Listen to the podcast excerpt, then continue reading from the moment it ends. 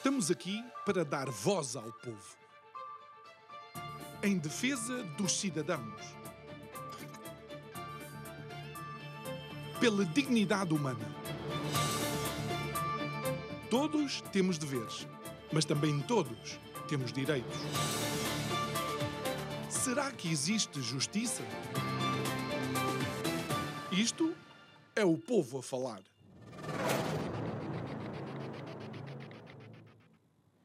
Olá, muito boa noite e bem-vindo a mais um Isto é o Povo a Falar. O meu nome é João Nuno Pinto e se você nos acompanha desde o início desta semana, que marca o regresso uh, à grelha de programação do nosso uh, programa depois de umas férias, já deve ter notado que estamos a fazer uma análise retrospectiva do ano de 2023, também tentando perspectivar aquilo que é o ano que agora uh, começa. São meus convidados de hoje, o Nuno Garopa e o João Paulo Paulo Batalha, algumas caras uh, que são habituais aqui no programa. Uh, obrigado aos dois por estarem aqui uh, connosco. E, e, João, se me permites começar pelo Nuno, que acaba por ser bom tê-lo geograficamente aqui no país, uma vez que as nossas conversas têm sido sempre online, uma vez que o Nuno exerce e vive nos, nos Estados Unidos. e, Nuno, a primeira, a primeira questão que tem sido lançada sempre em todos os programas é a corrupção uh, marcou 2023? Bem, a corrupção uh, marcou 2023 porque terminámos o ano como terminámos. Eu acho que se não tivéssemos terminado como terminámos, teria sido um ano que, nesse aspecto, não seria muito diferente de anos anteriores, em que, obviamente, há uh, uma enorme preocupação com esse assunto. As, as as várias estudos eh, de sondagens eh, e até o Eurobarómetro e outros indicadores europeus indiciam que os portugueses são dos europeus que estão mais preocupados com o tema e que têm uma das piores percepções em relação à sua sociedade, não é só à sua classe política, é mesmo em relação a vários aspectos da sociedade. Mas estaríamos a dizer, bem, nós temos ainda a Estratégia Nacional contra a Corrupção que está por implementar e vamos ver como é que este governo, que agora já não é governo, mas que teria sido, vai implementar. Bem, o que aconteceu é que a partir do momento em que, eh, a partir de novembro, em que nós temos eh, a Operação Influencer e tudo o que vem decorrente daí, obviamente que o tema se tornou um tema uh, chave. Uh, estranho, talvez, uh, e depois talvez João tenha uma opinião ligeiramente diferente, ou se, que é, eu estranho um pouco que não seja o tema-chave da campanha eleitoral, sinceramente, porque uma vez que deriva, a situação política deriva de uma alegada, eh, eh, de um inquérito sobre alegados eh, indícios de corrupção, o que se esperaria é que isso fosse parte da campanha eleitoral. Não é, e não é nem no aspecto, digamos, da discussão entre o PS e o PSD, que são os dois partidos que poderão vir a formar governo, em termos do que é que é preciso fazer, em termos de legislação. Abre aqui um parênteses, depois podemos voltar aí, talvez, também, que é a questão da, da lei do lobbying e toda esta questão apressada, que parece que afinal fica assim.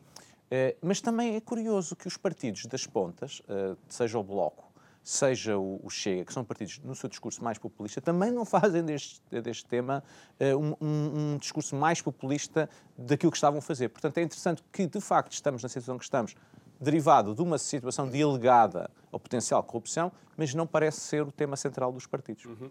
E, e, como prenda ainda de, de Dia de Reis, quase, o relatório greco eh, vem demonstrar mais uma vez que uh, o Conselho da Europa quer que Portugal tenha uma mão mais firme no combate à corrupção. Exatamente. Bom, boa noite antes de mais. Também é um prazer estar fisicamente com o Nuno, que não acontece muito. E já agora saudar o Nuno também por ter um, um patriotismo militante de alguém que, vivendo fora e, e podendo ter o luxo de virar as costas a esta triste situação, se mantém mesmo à distância empenhado na discussão do, dos assuntos de interesse público. Eh, eu faço já o meu registro, se um dia eh, verdadeiramente sair do país, acho que é mesmo para fechar as portas e desistir. Uau. Portanto, mais uma Parabéns. vez, muito obrigado. Um, até porque o distanciamento é útil num país de, também muito, muito, centralista, muito cortesão, é, é, é muito e útil e termos gente a ver, olhar para o país de fora. Muito claustrofóbico, de facto. Uh, sim, o que o Conselho da Europa nos disse é o que já tem dito noutras avaliações. Uhum. Uh, o que eu acho que é interessante é, uh, para, para, além do relatório, portanto, o, o, relatório que saiu ontem sobre prevenção de corrupção entre os governantes e as forças policiais que são os, eh, os temas desta ronda de avaliação, eh, diz essencialmente que Portugal faz muitas leis, eh, desde 2019, eh, já, portanto, neste período de observação, já fez o, a Estratégia Nacional Anticorrupção, criou a Entidade da Transparência, o Mecanismo Nacional Anticorrupção, o questionário da entrada dos governantes antes de assumirem funções, o Código de Conduta do Governo, etc. E isso depois não serve para nada. E, tipicamente, eh, em avaliações anteriores, os avaliadores internacionais viam com apreço eh, e como um avanço eh, a criação, a, a criação de legislação.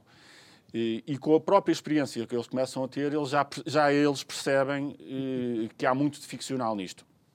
E, portanto, tipicamente, há um, há um primeiro relatório temático, que foi eh, este que foi apresentado ontem, e depois relatórios de avaliação, e tipicamente o, o Conselho da Europa, o Grupo de Estados contra a Corrupção, só nos relatórios de avaliação é que começava a constatar eh, que as coisas não, não saíam do, do papel.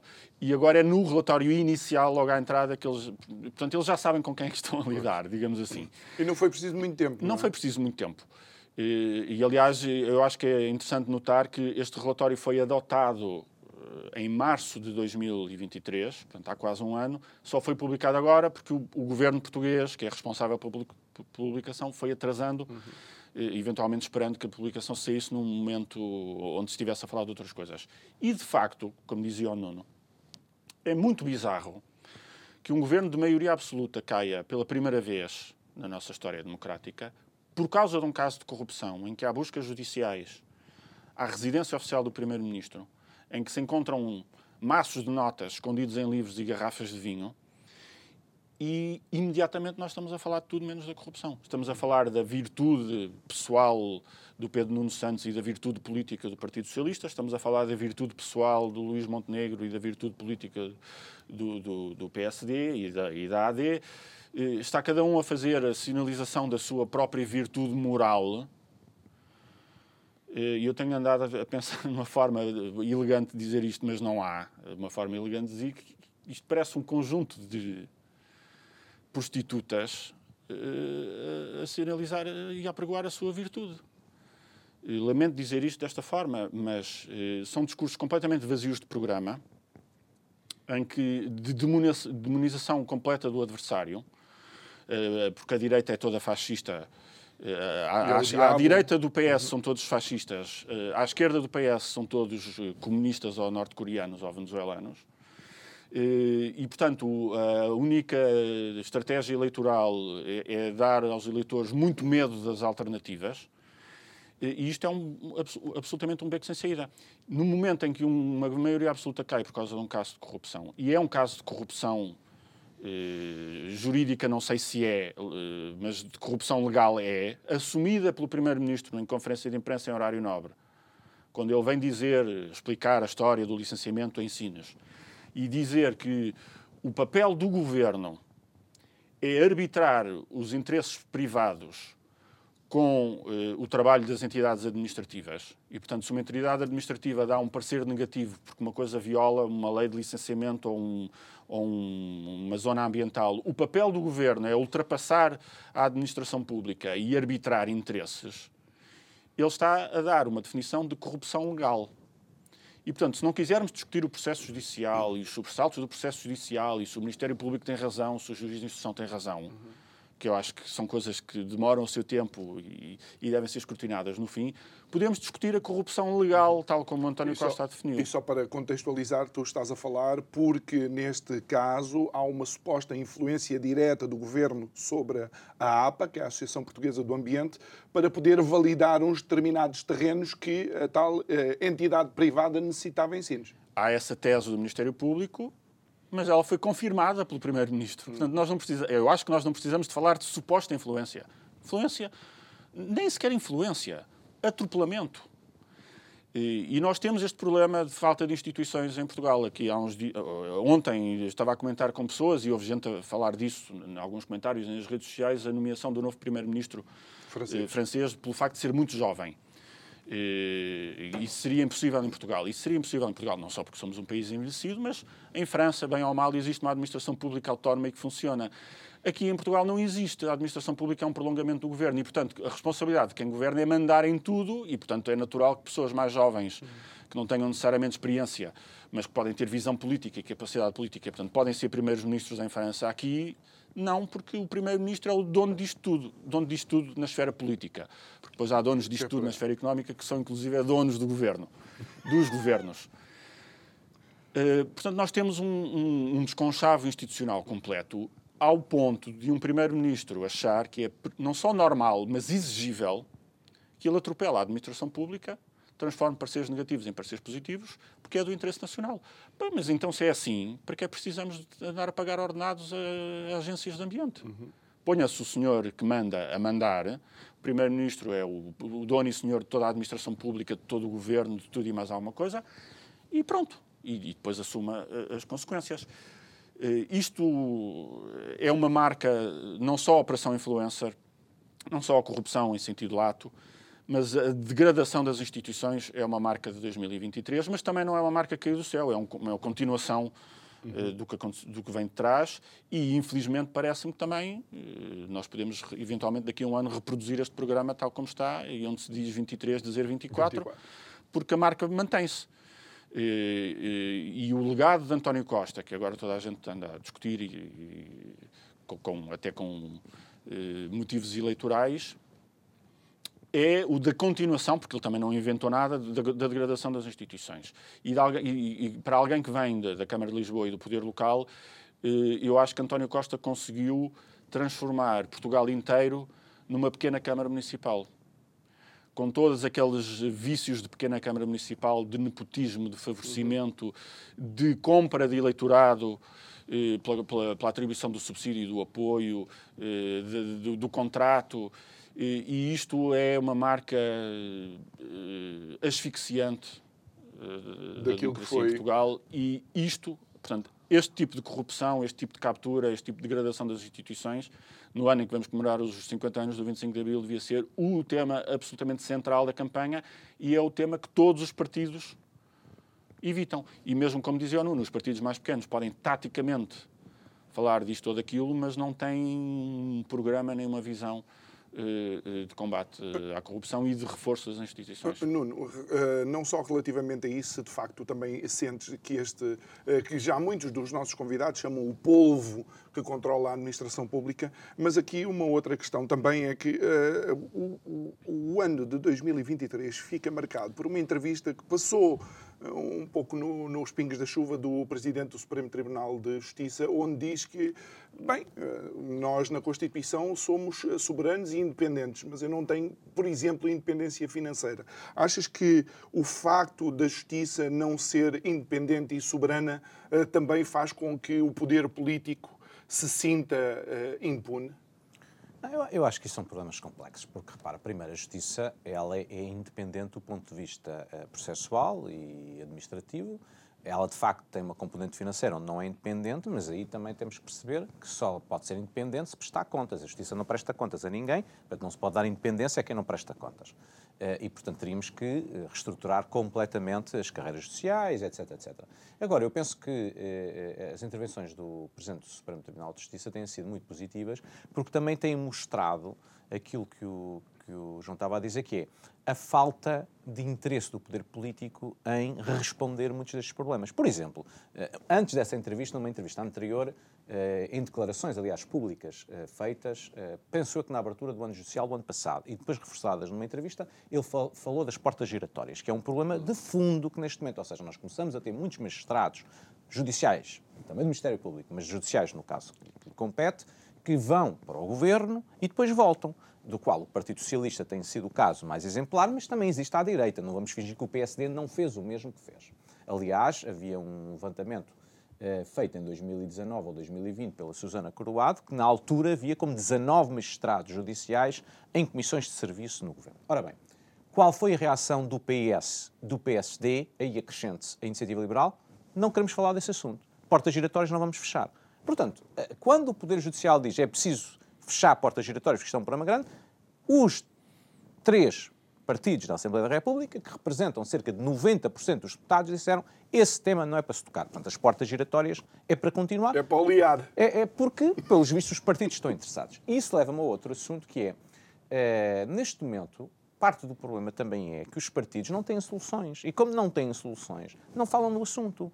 Porque, obviamente, a única solução que os partidos vão avançar eh, quando este assunto voltar à berra é a quarta ou quinta ou sexta Estratégia Nacional contra a Corrupção, que é pegar nesta legislação que já foi feita desde 2010, voltar a dar-lhe a volta, voltar a republicar, mudar o nome da autoridade, porque já mudaram o nome da autoridade, e depois dizer, olha, aqui está outra vez. E não saímos disto. Nós não conseguimos sair disto. E, em parte, porque temos aqui vários paradoxos. O primeiro paradoxo é que a única forma de sair disto, obviamente, no contexto atual, e dada a forma como a sociedade portuguesa eh, existe, tem que ser um acordo entre o PS e o PSD. Ora, o PS e o PSD, a única coisa, como, estão, como disse o João, estão a fazer é polarizar. Polarizar pelo negativo. Portanto, não, vão, não, não podem fazer acordos. E, aliás, como se viu agora com a lei do lobbying, quando começam a fazer um acordo, até é pelas más razões. E, portanto, temos o primeiro paradoxo, que é nós polarizamos quando nós precisamos de soluções despolarizadas e, portanto, estamos a fazer o processo inverso. António Costa, na minha opinião, foi vítima da sua inação, mas são duas inações. A primeira é não fez a reforma do Ministério Público quando teve condições como nenhum outro Primeiro-Ministro para fazer. Porquê? Porque não é a maioria absoluta, porque isso também Cavaco teve e já Sócrates tiveram. A questão é que tinha não só os partidos à sua esquerda dispostos a apoiar o que o Partido Socialista entendesse, porque faziam parte de uma solução e de uma lógica de geringonça, como a partir de 2018 tem Rui Rio à frente do PSD a dizer que quer fazer a reforma do Ministério Público e vai mais longe até. Vocês façam o que quiserem que nós apoiamos. Não mexeu não mexeu. Portanto, total inação.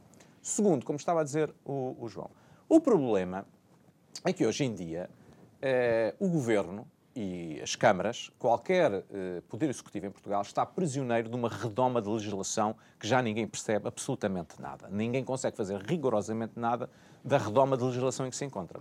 António Costa, que teve oito anos à frente do governo, em vez de ter feito aquilo que prometeu em 2016, que era nós vamos tomar esse monstro de frente, que é nós vamos criar uma comissão de simplificação legislativa e fazer trabalho a sério, que é desmontar essa radalma de legislação e ter legislação transparente, fez aquilo que já tinha feito na Câmara Municipal de Lisboa, que é, em vez de irmos fazer isso, vamos fazer aquilo que os, os americanos chamam cutting corners, não é? Que é ir à volta e tentar resolver isto sem mexer no, no, no, no, no pano de Um atalho. Um atalho. Vamos por atalhos. E atalhos legislados. Claro, o problema é que a certa altura quem anda por atalhos perde-se. Mete-se em trabalho.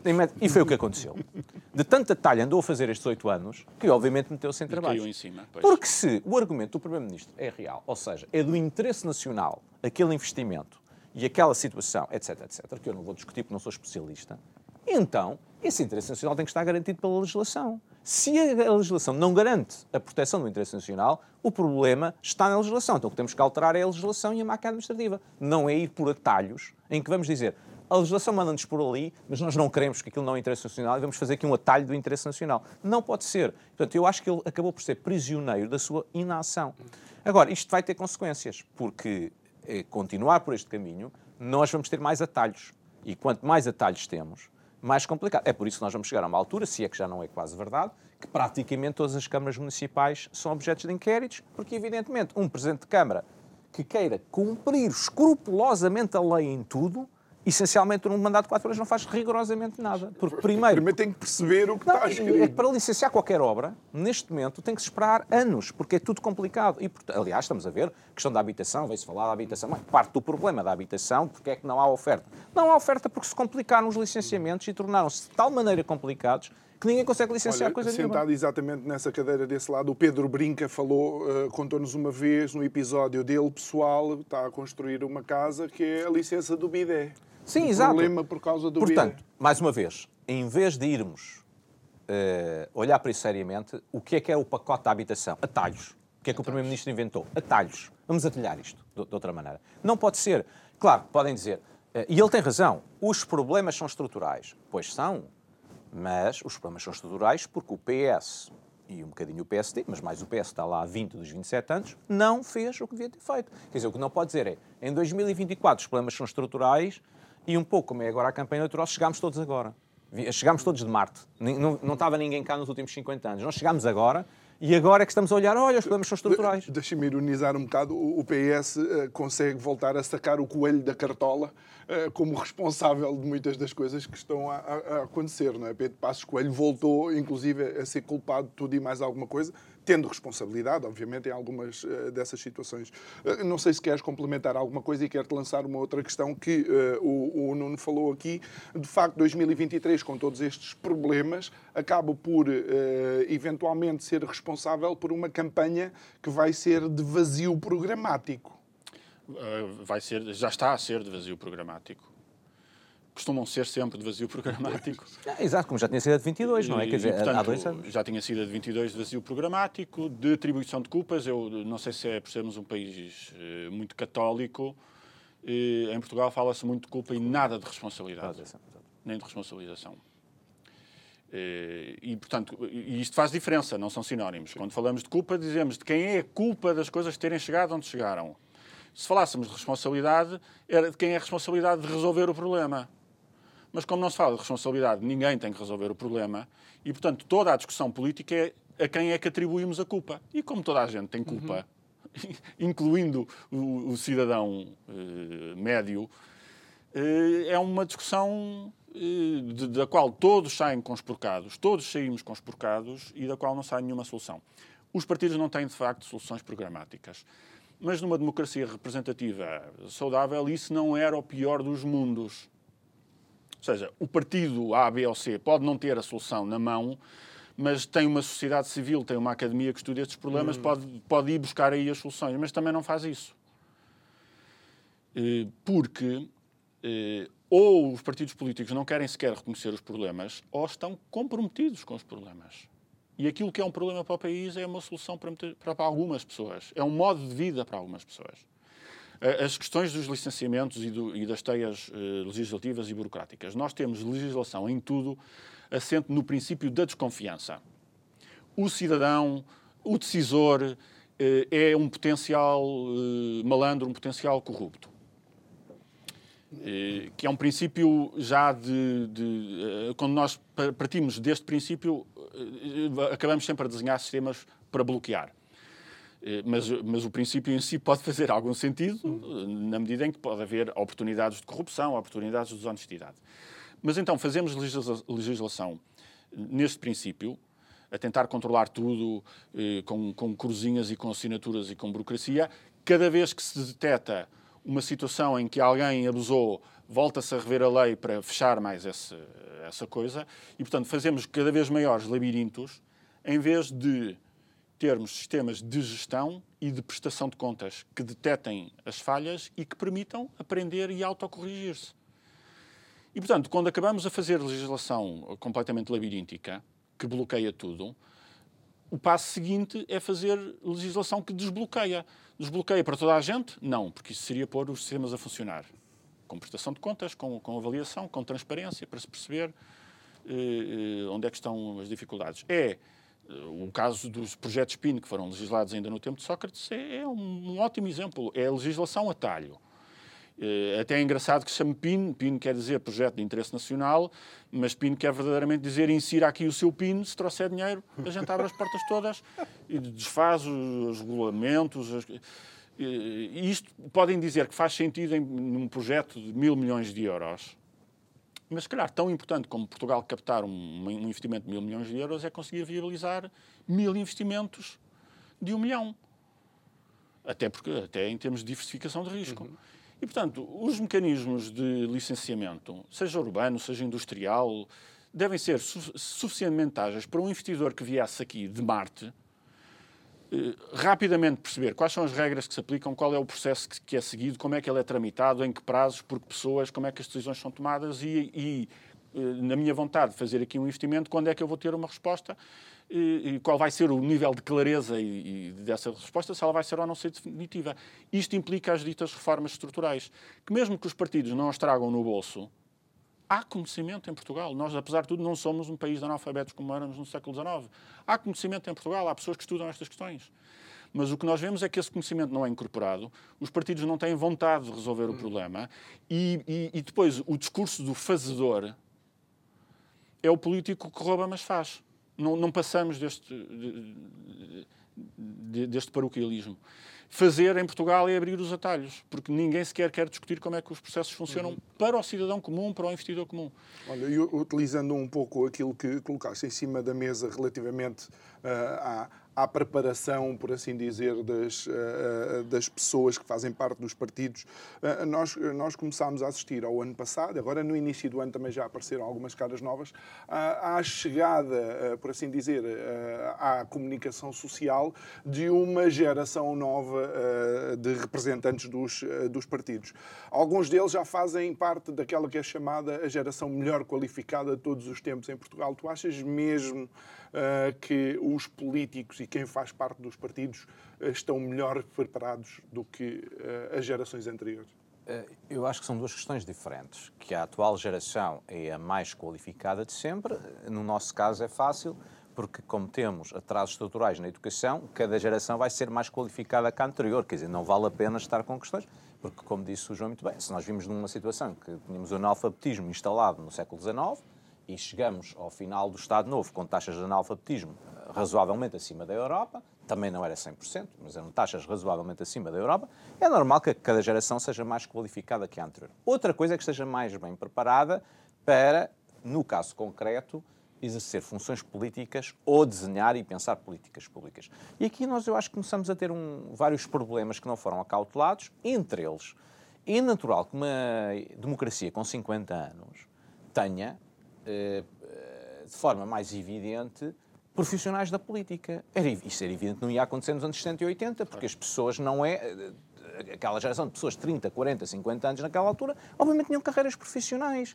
Até porque há uma mudança de regime e, portanto, os que eram os profissionais da política do Estado Novo, que também os havia, as pessoas já estão um pouco uhum. esquecidas, Sim. que havia pessoas que fizeram carreiras inteiras na Assembleia uhum. Nacional e na, nas esferas do governo do, do, do professor Salazar e do, o nosso, o nosso Presidente da República não, não era professor. É, professor sim, mas a questão, a questão é que essa geração toda, ela em geral vinha da, da, enfim, da, da, das profissões liberais, empresários. Uhum. Uh, e depois algumas pessoas são das elites, enfim, não, não tinham profissão muito clara o que, é que era a profissão deles, mas quer dizer, é normal que ao fim de 50 anos, o que nós temos agora são gerações de profissionais da política. Simplesmente os mecanismos não foram acautelados e, portanto, nós não temos uma sociedade civil forte para se contrapor aos profissionais da política. Os profissionais da política vagueiam entre eh, a administração pública porque como também já, tanto um como o outro já, já falaram, quer dizer, nós não temos as práticas de países como a Itália ou a França, que obviamente sofreram o mesmo problema que nós há 30 ou 40 anos e, portanto, têm práticas de contratação e promoção nas administrações públicas que mantêm algum mérito, nós não temos. Nós temos a administração pública completamente canibalizada, como todos nós sabemos. Quer dizer, nós continuamos a não ter concursos transparentes para diretores gerais e subdiretores gerais, inventámos uma CRESAP, depois os partidos mandam na CRESAP e decidem, começando pelas pessoas que estão à frente da CRESAP, que são nomeadas Sim. pelos partidos, Sim. quer dizer, nem isso é um concurso, um concurso público. Eh, adequado. Temos os reguladores, em que continuamos a não fazer concursos para os reguladores, continuam a ser nomeados a dedo os amigos do governo, ou as pessoas que o governo entende que são as amigos dele, às vezes, obviamente, como eu costumo dizer, um, um relógio parado, em princípio, acerta a hora duas vezes uh, uhum. ao dia. Portanto, de vez em quando os governos acertam e até nomeiam uns reguladores que são pessoas boas. E de vez em quando nomeiam diretores gerais bons. Mas é porque, de vez em quando, acertaram ali numa pessoa. E, portanto, nós continuamos a ter mecanismos, como são, de nomeação de Estado Novo. Uma das questões que se tem levantado, até relacionado com este problema, que estamos a falar, é a questão da escolha do Procurador-Geral da República nós não percebemos onde é que os nomes vêm. Portanto, continua a não haver transparência no processo de escolha do Procurador-Geral da República. Reparem, o, o professor Cavaco Silva, num dos seus últimos livros, diz a certa altura que eh, levaram a Belém, eh, o governo eh, de Pedro Passos Coelho, dois ou três nomes que lhe pareceram eh, adequados e que depois a, a doutora Joana Marques Vidal surge por proposta de doutora António José Segura, então secretário-geral do Partido Socialista, e que com a anuência de Pedro Passos Coelho de Paulo Portas. Isto não é um processo de surgirem nomes, a gente não sabe quem são as pessoas, com todo o respeito que tenho pelo trabalho que fez a Joana Marques Vidal, que acho que foi uma excelente Procuradora-Geral da República. Mas as, os nomes não podem surgir assim, tem que ser concursos em que as pessoas dizem eu quero ser Procurador-Geral da República, vamos lá ver como é que se escolhe. Portanto, nós continuamos com processos de seleção opacos e próprios de, de, de um Estado eh, pouco democrático, bastante autoritário, que vêm dos, dos corredores do Estado Novo. E isso leva a que continuamos a não ter uma prestação de contas eh, curiosa. Resta agora ver que também temos este enorme paradoxo, que é as pessoas, uh, eh, 5 milhões, 5 milhões e meio de nós, uh, isto a assumir que nós não, não, somos abstencionistas nesta mesa, vamos exercer o nosso direito de voto, vamos eleger 230 deputados, mas depois também, apenas no último estudo dos European Service, não sei se era 15 ou 16% dos portugueses entrevistados confiam nos deputados. Portanto, nós próprios sabemos que estamos a eleger pessoas que nós próprios não confiamos, o que é um paradoxo enorme. enorme. Porque vamos lá todos, todos não, enfim, vamos 5 milhões e meio, portanto, cerca de digamos, 60% da população residente ou o que seja, mas na verdade sabemos quase todos que estamos a votar em pessoas que, dada a escolha, não votaríamos, porque nós não confiamos neles. Vamos na fé. Sim, vamos na, na fé. fé. Vamos na fé. E o, que, e, e, e o que faz um pouco uh, uh, nestas semanas, como está de campanha eleitoral, que são as melhores semanas para mim da vida dos portugueses, porque vamos, vamos resolver todos os problemas e vamos, uh, só maravilhas, mas o facto é que se houve também mais, como o João estava a dizer, não é já em cima da diabolização, é a cada tema que surge, a resposta dos partidos é desta vez é que vai ser. E estamos sempre a dizer desta vez, há 50 anos desta vez é que vai ser, e, quer dizer, e, não, e não são confrontados com, mas porquê que não foi da última vez? Mas o que é que falhou da última vez? Uhum. É assim, desta vez é que vai ser. Ora, aqui também há um papel, há que dizer, da comunicação social. Eu acho que a comunicação social, eh, as pessoas acusam muito a comunicação social de ser enviesada ou de ser preparada. Eu acho que o grande problema da comunicação social não é, obviamente que há jornalistas enviesados e haverá interesses partidários, não estou a dizer que não.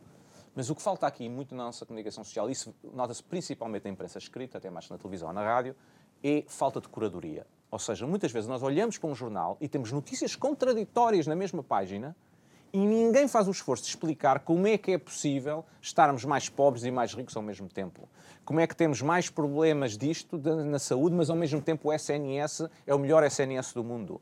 Como é que temos a melhor a geração mais preparada de sempre, mas depois descobrimos que são analfabetos funcionais e que a educação e que o PISA não sei o quê. Portanto, não há curadoria da informação de me explicarem como é que é possível essas diferentes contradições serem verdade. Porque, na verdade, muitas vezes essas contradições não são contradições e há explicações porque é que as duas coisas podem ser verdade ao mesmo tempo. João. Uh, continuando por aqui, há um impulso enorme de rapidez que é, que é compreensível, mas à custa de uma enorme superficialidade e à custa de, portanto, uma enorme superficialidade, ou seja, não há jornalismo de reportagem, de aprofundamento de, de, dos factos e há cada vez mais jornalismo de análise e documentário que também tem a sua utilidade, mas que não só tem demasiado espaço para o que devia ter, ou seja, estamos eh, muito mais a, a, ocupar a imprensa e o espaço de debate público com percepções do que com análises objetivas da realidade, e mesmo as percepções muitíssimo enviesadas eh, por comentários que, e comentadores que reproduzem eh, a bolha política. Eh, não só comentadores politicamente alinhados, mas comentadores políticos que são políticos comentadores, que são deputados eh, de manhã e, e comentadores à noite. Eh, e, e, eu acho que nós somos o único país que eu conheço que põe a explicar aos espectadores, eh, a discutir a situação política e, a, e o papel do Parlamento e Ou a seja, atividade fazem do, do governo, os próprios mesmos. autores. Quer dizer, eu não tenho nada contra, pelo contrário, que é um deputado coisa. seja, vá à noite à televisão, mas é para ser entrevistado sobre aquilo que andou a fazer, não é para dar a sua uhum. opinião. Quer dizer, nós chegámos ao ridículo, não sei se se recordam, de, de, em 2022 termos o comentador, na altura da TVI, Fernando Medina, a comentar a composição do novo governo, do qual ele era, tinha sido indigitado Ministro das Finanças. Pelo amor de Deus. E, e, a comentar os escândalos de corrupção da Câmara de Lisboa, onde ele era Presidente.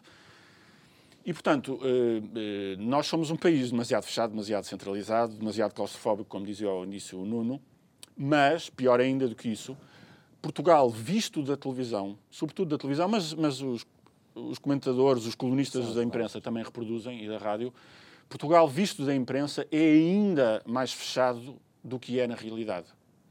E isto para o cidadão que uh, conhece o seu país através da imprensa é ainda mais deprimente, uh, porque nós temos muitos defeitos, mas apesar de tudo temos ainda mais, um pouco mais de pluralismo, de independência, de conhecimento do que parece nas, nas televisões jornalísticas. Já agora, há bocadinho elogiei o Nuno, agora posso te elogiar a ti. Eu acho que este programa tem feito um esforço, desde o início, de trazer algumas uh, dessas vozes. E digo isto de forma muito suspeita, porque sou um convidado habitual. Mas há mais países para além de, uh, daquele que é representado na, na, na imprensa. E, e, alguma da crise da imprensa também tem a ver com isso. Tem a ver com o modelo de negócio que já está desatualizado, uhum. tem, mas tem a ver com um país e com um público que não se sente representado na sua imprensa, tal como não se sente representado nas suas instituições políticas. E, de novo, isto poderia não ser dramático, ou seja, eu não preciso que o Parlamento seja a elite do país, como era na Assembleia Constituinte. Se nós olharmos para a composição daquelas primeiras Assembleias, de facto a elite do país estava ali. Eh, empresários, académicos, eh, artistas, eh, estavam lá todos representados, porque praticamente o resto do país mal sabia ler. Hum.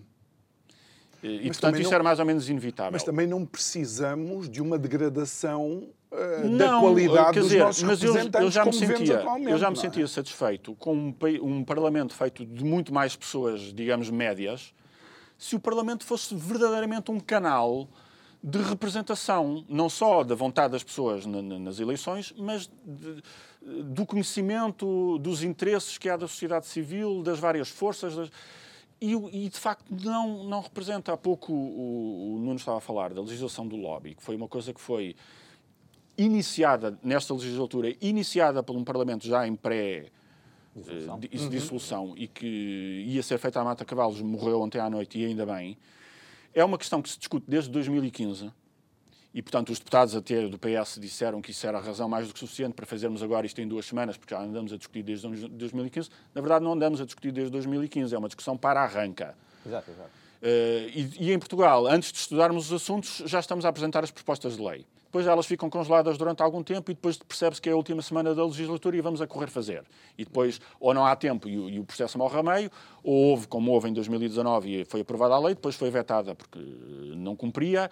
E, isto não é discussão nenhuma. E, aliás, o que se ia fazer na, na legislação do lobby era criar um mercado de lobby regulado para as agências de comunicação, etc., em que tinham que registar as reuniões que têm com os decisores, tinha que haver transparência e tinham que dizer quais eram os seus clientes. Isso é tudo positivo. Mas ia-se isentar os advogados. Como é que se isentar os advogados? Proibindo os advogados de fazer lobby. Portanto, a partir de uma coisa que parece, bem, isto ficamos salvaguardados, os advogados estão proibidos de fazer lobby, mas estão autorizados a fazer os atos próprios dos advogados. O que é que é o ato próprio do advogado? Isso está na lei. Mas é exatamente é mais ou menos o que o advogado quiser.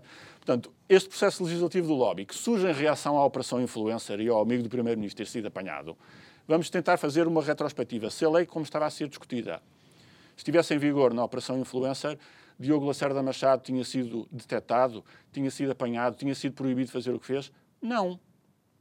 O seu advogado, Magalhães e Silva, disse aos jornalistas e no tribunal que ele estava a fazer o trabalho próprio de um advogado, que era tratar, em nome do seu cliente, de um processo de licenciamento. E, portanto, a lei que estava a ser discutida ia criar dois mercados de lobby.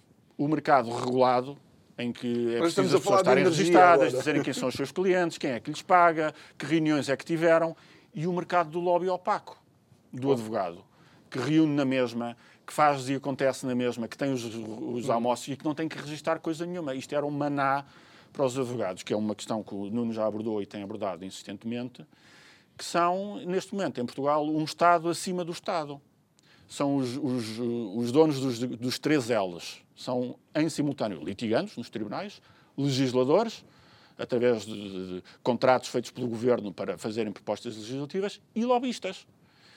E, portanto, dominam o Poder Judicial, o Poder Executivo, o Poder Legislativo e não, e não têm que prestar contas de coisa uhum. nenhuma. Eu sei que nós podíamos continuar na Justiça e a Justiça dava, obviamente, eh, vários programas. Um, achas que a decisão de Marcelo Rebelo de Souza, ou melhor, Marcelo Rebelo de Souza também marca 2023? Eu acho que Marcelo Rebelo de Souza marca 2023 porque, evidentemente, um, por duas razões. Primeiro, por uma razão uh, que vamos ainda ver como é que se vai desenvolver. Bem, as duas razões vão se desenvolver. Uma tem a ver com, pela primeira vez, o Presidente da República está envolvido uh, numa situação uh, que é complicada e que é objeto de inquérito, e vamos ver o que é que vai, o que é que vai acontecer. e que vai criar alguns desafios, também penso eu, ao país. Aliás, isso tem a ver também com uma questão que, mais uma vez, como estávamos a dizer, é estranho que os partidos não, não parecem preocupados, mas eu acho que quem nos está a ouvir pode, neste momento, pensar nós vamos chegar a, a março, vamos, vamos a eleições, com uh, não só o Primeiro-Ministro uh, de missionário, mas é possível que chegamos com dois líderes a Primeiro-Ministro, eles próprios objetos de inquéritos, porque eu não vejo como é que Pedro Nuno Santos não vai ser parte do inquérito, dos inquéritos que estão a decorrer à TAP, Ministério Público, e obviamente Luís Montenegro já eh, relativamente a inquéritos de espinho. E, portanto, alguma coisa tem que estar mal na República, quando de repente está toda a gente objeto de inquérito, não é? Isto não é dizer que é tudo corrupto, mas, quer dizer, algo está mal. Agora, não sei se é o Ministério Público que está mal, são as pessoas que estão mal, são os eleitores que estão mal, mas não, isto não é normal. Agora, a outra questão é a decisão de convocar eleições. O problema é que o Presidente da República foi prisioneiro das suas palavras na tomada de posse de António Costa em 2022. E, portanto, não, é, é, é assim, se eu acho que nós devíamos ir para eleições, não, eu acho que nós estávamos a precisar de uma solução italiana. Nós precisamos de um governo eh, de iniciativa presidencial tecnocrata que fizesse um conjunto de reformas que tem que ser feito, que os partidos não fazem, e que depois houvesse eleições em 2026 com os partidos já completamente libertos destes problemas. Essa solução, obviamente, atava o Presidente da República a um, medidas impopulares. O Presidente da República não quer assumir isso. Portanto, convocou eleições. A partir daí as coisas vamos tocar. Se eu acho que vamos ter novas eleições em outubro, é possível, se não sair nenhum uh, governo estável desta Assembleia, que vamos ter um período à espanhola em que andamos de eleições de seis em seis meses ou todos os anos, porque não somos capazes de ter estabilidade. É possível. Responsabilizo o Presidente da República? Não, não responsabilizo diretamente o Presidente da República. Simplesmente acho que nós estamos a ter o problema que os países eh, Espanha, Itália e França tiveram há 10 anos, ou seja, uma, um desmoronar do sistema político partidário tradicional, uma enorme desconfiança em relação ao PS e ao PSD, uma pulverização de partidos. Nós, nas próximas eleições, enfim, com a entrada do CDS e parece que não haverá entrada do PPM, porque senão teríamos 12 partidos na Assembleia da República e, portanto, a certa altura é evidente que não é fácil encontrar maiorias. Mesmo à direita, deixa-me só dizer que estamos com a conversa da AD e como é que a AD vai formar governo. Será, se a AD conseguir formar governo, numa solução açoriana, será a primeira vez que nós vamos ter um governo eh, que tem eh, à direita cinco partidos. E eu não sei se o Luís Montenegro consegue organizar-se. Isto não é como foi Passos Coelho ou Durão Barroso, que era uma coligação relativamente fácil com Paulo Portas, porque ainda por cima o CDS era Paulo Portas. E, portanto, estando Paulo Portas, estava a questão garantida. Depois tivemos o irrevogável, todas coisas. Mas agora será a primeira vez em que vamos ter um, uma manta de retalhos de cinco partidos, um deles, provavelmente o Chega, numa posição de força, e a Iniciativa Liberal também como partido novo. Portanto, nós nem percebemos muito bem o que é que vai ser isto, que nós vimos que a experiência açoriana não correu bem, e temos agora a experiência madeirense, em que o PSD decide que não quer falar com o Chega nem com a Iniciativa Liberal e vai falar com o PAN, que também é outra uh, experiência que, como sabemos, tem, tem, tem ofendido muito a CAP, que a CAP anda aí muito ofendida porque o, o PSD abriu-se ao PAN em vez de se abrir aos, aos outros. Mas quer dizer, tudo isto são experiências novas que nós não tínhamos e que, evidentemente, as instituições vão ter que enfrentar e vamos ver como é que vai correr. Não estou, estou muito otimista, não estou, mas vamos ver. João. Eu acho que eh, aquilo que o Nuno mencionou era uma, foi uma oportunidade perdida. Um governo de iniciativa presidencial que tem que sempre ter o apoio do Parlamento, mas que teria aberto aqui uma, uma, uma, uma forma de os próprios partidos fazerem reformas difíceis sem terem o ónus político claro, direto. É verdade. Foi uma oportunidade que o Presidente perdeu, porque o Presidente, ainda para mais no fim do segundo mandato, quer preservar a sua popularidade por razões que eu imagino sejam mais psicológicas do que políticas. Mas, enfim, há aqui uma coisa positiva, e infelizmente não é positiva, vou ser sarcástico. O Nuno estava a dizer há bocado que os períodos eleitorais são sempre os melhores porque é onde se faz tudo e se resolve tudo. Nós fizemos, o Marcelo Rebelo de Sousa experimentou aqui uma coisa que pode ser uh, útil para o futuro que é anunciar a admissão do governo e a dissolução do Parlamento sem demitir o governo nem dissolver o Parlamento. Ficámos com estas instituições em plenos poderes, mas com demissão anunciada, a trabalhar e a trabalhar para o eleitoralismo. Hum. Portanto, o problema dessa, de, de, das campanhas eleitorais em que tudo se resolve é que são muito curtas.